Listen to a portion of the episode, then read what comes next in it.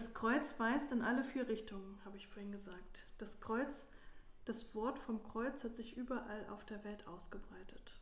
Und alle nehmen es aus ihrer eigenen Perspektive wahr. Abhängig von den Erfahrungen, die Einzelne gemacht haben. Und auch dem Selbstbild natürlich, das wir uns im Laufe unseres Lebens angeeignet haben. Aus jeder Perspektive wird die Botschaft Jesu Christi anders gesehen. Wenn diese Bilder sich ergänzen, dann ergibt sich ein ganzes Bild. Ob es jemals dazu kommt, vielleicht auch im zukünftigen, das wissen wir nicht. Streit darüber, was nun die eigentlich richtige Sichtweise ist, das bringt nicht den Konsens. Das lässt sich gut feststellen am heutigen Evangelium, an dieser Geschichte vom Hauptmann, der Jesus bittet, den Knecht zu heilen. Jede Perspektive ist wertvoll. Das Kreuz weist in alle vier Himmelsrichtungen. Da ist die Sicht Jesu. Er hat einen Auftrag bekommen, zu lehren und zu heilen. Seit der Kindheit ist er mit den Glaubensauffassungen der Jüdinnen und Juden groß geworden und hat sie verinnerlicht. In dieser Tradition steht er und er erzählt die vertrauten Geschichten nach, er spielt sie geradezu nach wenn er sich dort auf den Berg stellt und die Tora auslegt, dann steht er da wie Mose damals, als er die Tafeln empfangen hat.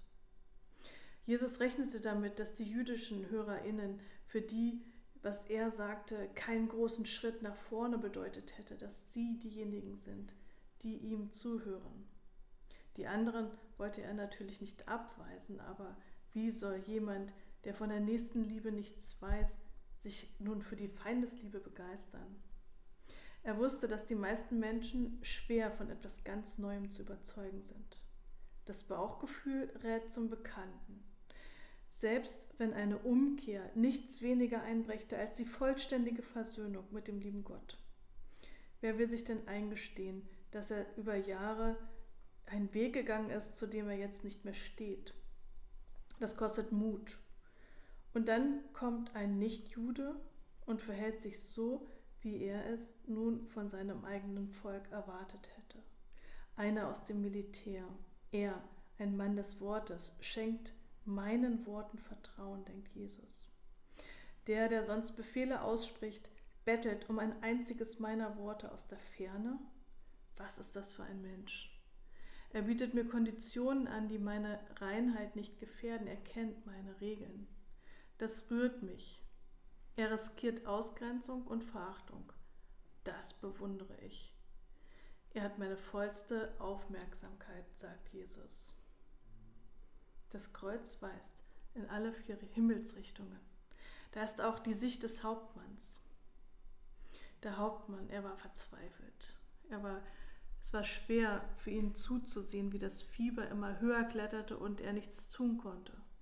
Er ist mein bester Mann. Er muss durchkommen. Als die Ärzte ratlos blieben, habe ich die römischen Götter angerufen. Vergeblich. Sie haben nichts bewirken können. Jesus war jetzt meine letzte Hoffnung. Sie haben mich versucht davon abzubringen, hinzugehen. Doch wäre er gestorben, ohne dass ich diesen Versuch unternommen hätte, das hätte mich zu sehr geärgert. Ein bisschen peinlich war es mir auch, weil es alle mitbekommen haben. Naja, wäre ich nicht zumindest ein bisschen angefixt gewesen, hätte ich das vielleicht nicht gemacht. Ich meine, ich hätte mich auch komplett blamieren können, wenn Jesus versagt hätte. Zum Glück hat niemand darüber gelacht. Niemand hat gelacht, dass ich mich für einen einfachen Mann wie meinen Knecht zu uns Zeug lege. Je mehr ich darüber nachdenke, desto mehr muss ich zugeben, dass mir diese Versammlung neulich doch mehr zugesetzt hat, als ich mir eingestehen möchte. Tausende waren gekommen und standen wie gebannt da, als Jesus auf den Berg stieg und eine Rede hielt. Er hat an den Ehrgeiz der Leute appelliert. Er wollte eine bessere Gesellschaft einfordern.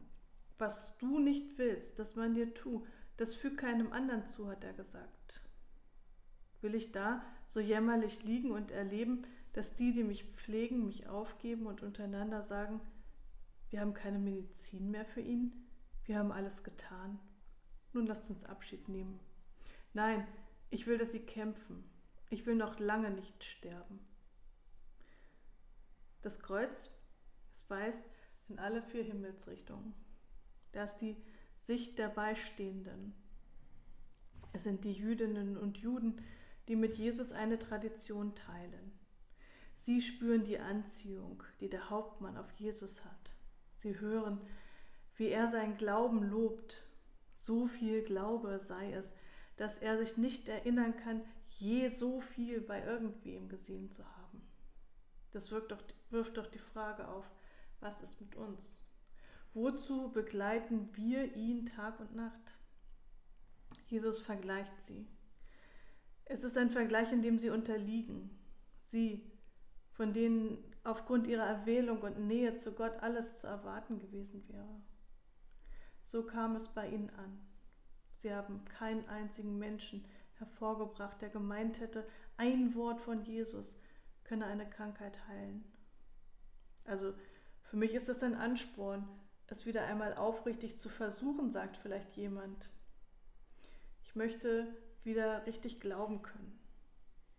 Warum haben wir ihm die Fernheilung denn nicht zugetraut? Warum haben wir abgewunken, als die Männer des Hauptmanns angerannt kamen? Bei dir könnte ich es verstehen, du bist mir eh zu überheblich, sagt vielleicht ein anderer.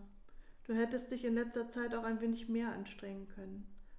Warst dir deiner Sache immer ein wenig zu sicher. Aber ich persönlich fühle mich gekränkt. Das Wort vom Kreuz, es weist in alle vier Himmelsrichtungen. Da ist auch noch die Sicht eines anderen, der vielleicht vergessen wird allzu schnell, weil er kein, keine Redebeiträge hat. Er ist ganz still. Da ist die Sicht des Knechtes. Für mich zählt allein, dass ich wieder gesund bin. Wie? Ist doch egal. Ich hatte mich schon aufgegeben, da wendete sich plötzlich das Blatt. Die Krankheit war von einem Moment auf den nächsten gewichen. Weiß nicht wie. Aber sie haben es mir dann erzählt, dass der Hauptmann sich für mich eingesetzt hat. Er hat Jesus bezwungen, ich bin, ich bin froh, ich darf leben. Jetzt erscheint mir jede einzelne Stunde als wertvoll. Mein Herr hatte Sorge, das Geld zu verlieren, das er in meinen Kauf investiert hat.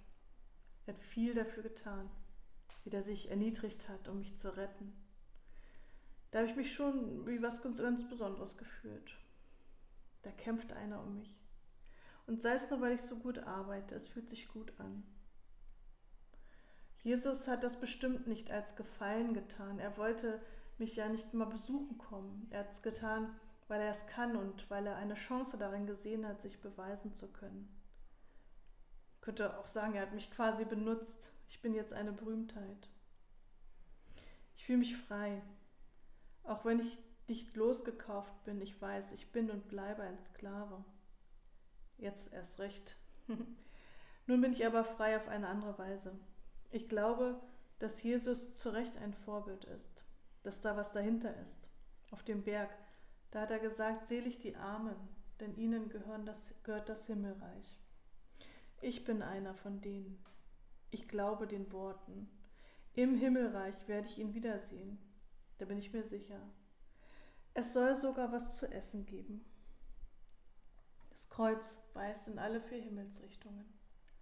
Amen.